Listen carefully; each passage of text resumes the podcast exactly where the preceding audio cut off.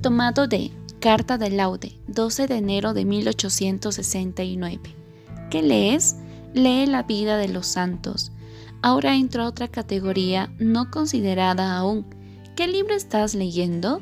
Déjalo todo Hazte amigo del vicario de M. Dupanloup, que te preste sus memorias que ha escrito sobre San Jerónimo o algún otro santo, o si te parece mejor, búscate otros muy buenos autores franceses que escribieron, como se debe, la vida de los santos, adaptándolas a nuestros tiempos. Zambúllete en dichas lecturas y sigue adelante sin más ni más.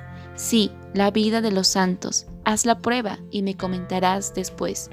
Tenemos necesidad de elevarnos a la altura de los grandes modelos, de elevar el tono de nuestro diapasón moral, de quitarnos de una vez por todas el círculo vicioso de nuestros propósitos y renovación de propósitos.